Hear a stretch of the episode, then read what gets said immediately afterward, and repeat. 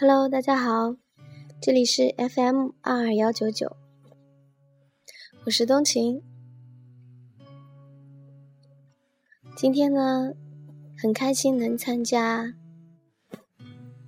泰兴市城区大学生村官共同组织的“爱之家”年终答谢会。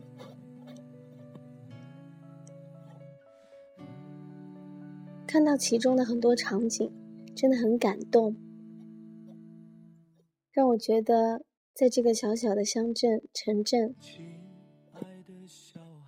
已经在涌出很多爱心人士，并且也在关注这些弱势群体。不是形式主义，是实实在在的为他们做好事、做实事。实实在在的，发自内心的去关爱他们。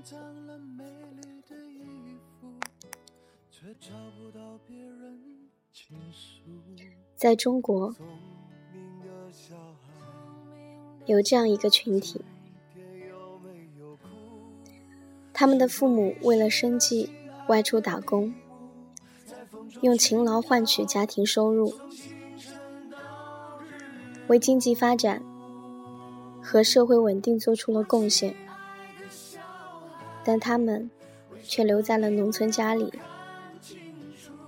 与父母相伴的时间微乎其微。包括内地城市，也有父母双双外出去繁华的都市打工。这些本应是父母掌上明珠的儿童，集中起来变成了一个特殊的群体。留守儿童，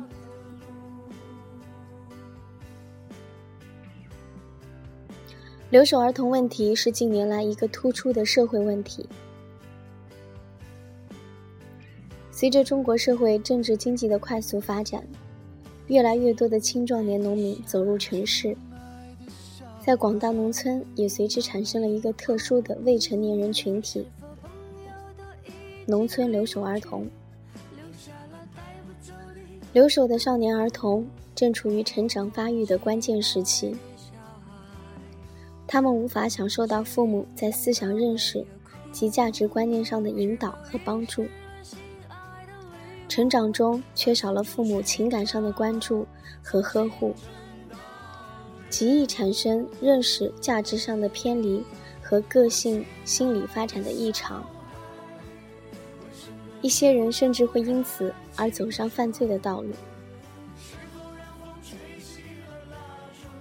根据权威调查，中国农村目前留守儿童数量超过了六千一百万人。百分之五十七点二的留守儿童是父母一方外出，百分之四十二点八的留守儿童是父母同时外出。留守儿童中的百分之七十九点七由爷爷奶奶或外公外婆抚养，百分之十三的孩子被托付给亲戚、朋友，百分之七点三的为不确定或无人监护。留守儿童多有祖辈照顾、父母监护教育角色的缺失，对留守儿童的全面健康成长造成了很多不良的影响。隔代教育问题在留守儿童群体中最为突出。根据调查显示，父母外出打工后，与留守儿童聚少离多，沟通少，远远达不到其作为监护人的角色要求。而隔代教育又有诸多不尽如人意处，这种状况容易导致留守儿童亲情饥渴、心理健康、性格等方面出现偏差。学习受到影响，给这些可怜的孩子留下了一生的遗憾，有的甚至走向犯罪的道路。留守儿童的问题是我国现代化进程中的一个独特的社会问题，是社会主义新农村建设的又一障碍，严重影响了留守儿童的健康成长，已引起全社会的关注。曾经。我也是一名留守儿童，当然，现在依旧留守，只是已经不再是儿童了。我非常能够明白，那种在没有关爱和呵护的环境下成长的小孩，他的内心有多孤独，多脆弱。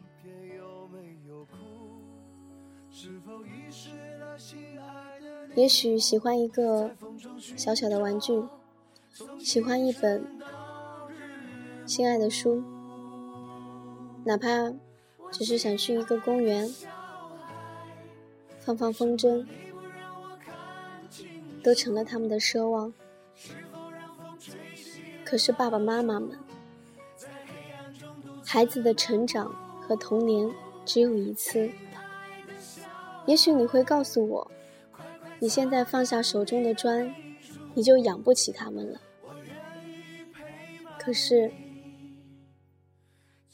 我真的希望你们能抽出一天、一个星期，甚至是一个月的时间，陪陪你们的孩子。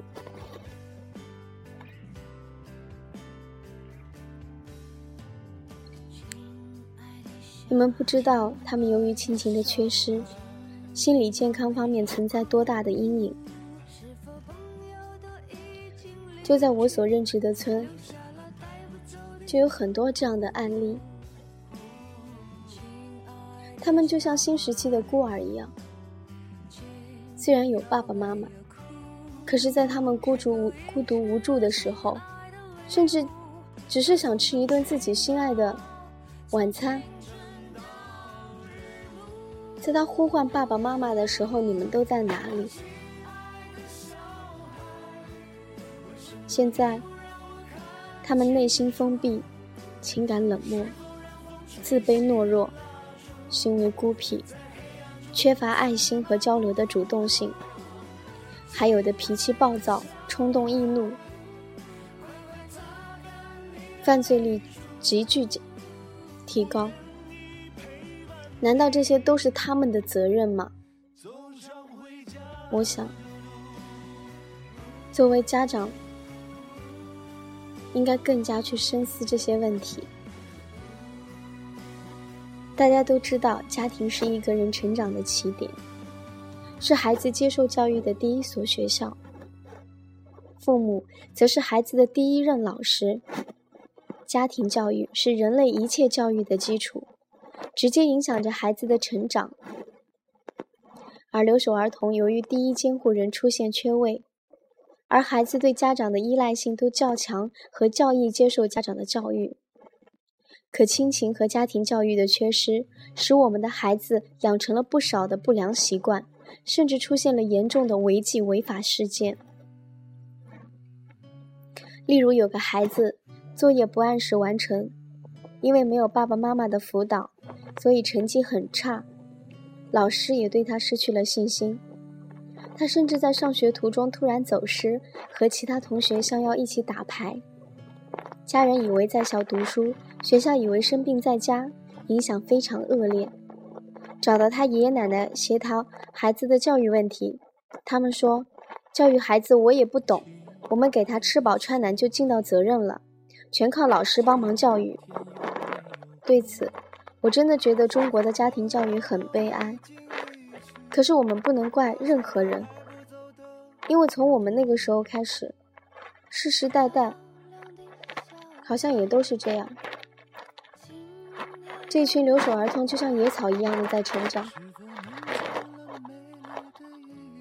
虽然生活上对孩子给予了足够的关心，但是我们在孩子的学习、心理、生理、行为习惯养成等方面又给予了多少关心和关注呢？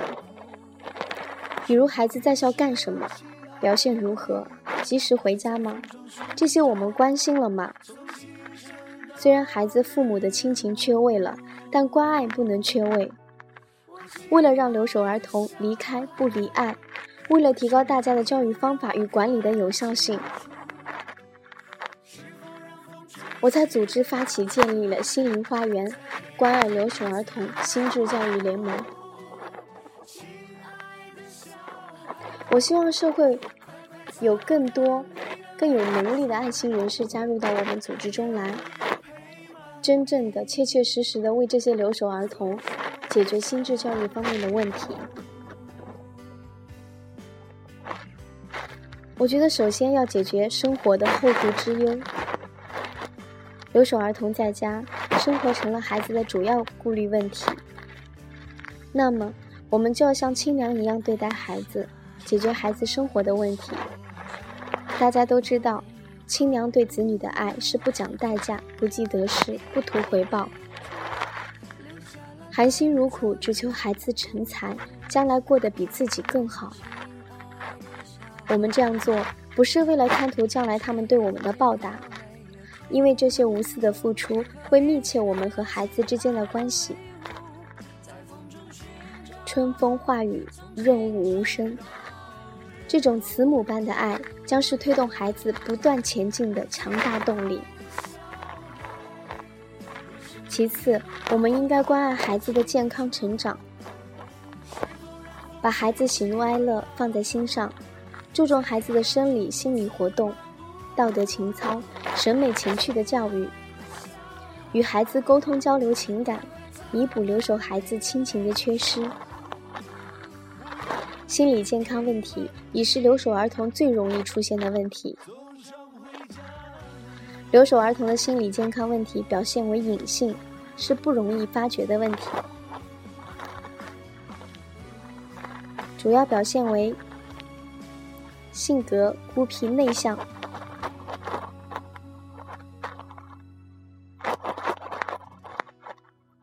留守儿童年龄幼小，离开父母，尽管有的是爷爷奶奶和其他亲戚监管，但是毕竟与父母是亲疏不同的，遇到一些麻烦事情会显得柔弱无助，久而久之变得不愿与人交流，性格孤僻内向不开朗。第二。有自卑心理情绪，儿童大都具有攀比心理。留守儿童由于自己父母不在身边，自己没有依靠和坚强的保护，因此与父母全在身边的儿童相比，容易产生自卑的心理障碍，有的甚至自暴自弃、丧失信心，学习上降低要求，上进心不强。第三，产生反抗或逆反心理。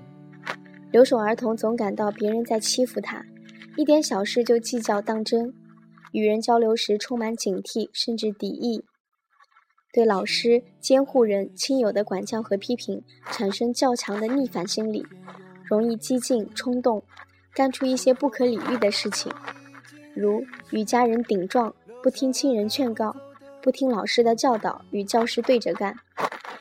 四、产生怨恨父母的心理。有少数孩子认为家里穷，父母无能耐，才会出去打工挣钱，对父母外出打工，把自己留在家里不理解，由此而产生怨恨情绪。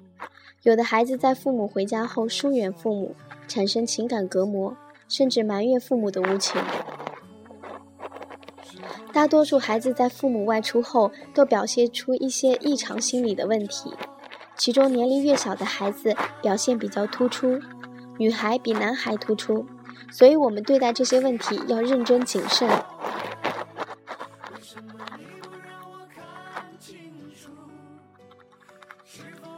那我们应该如何正确的教育这些孩子呢？留守孩子身上所具有的狭隘、偏执性格缺陷，使老师的工作就更是复杂了。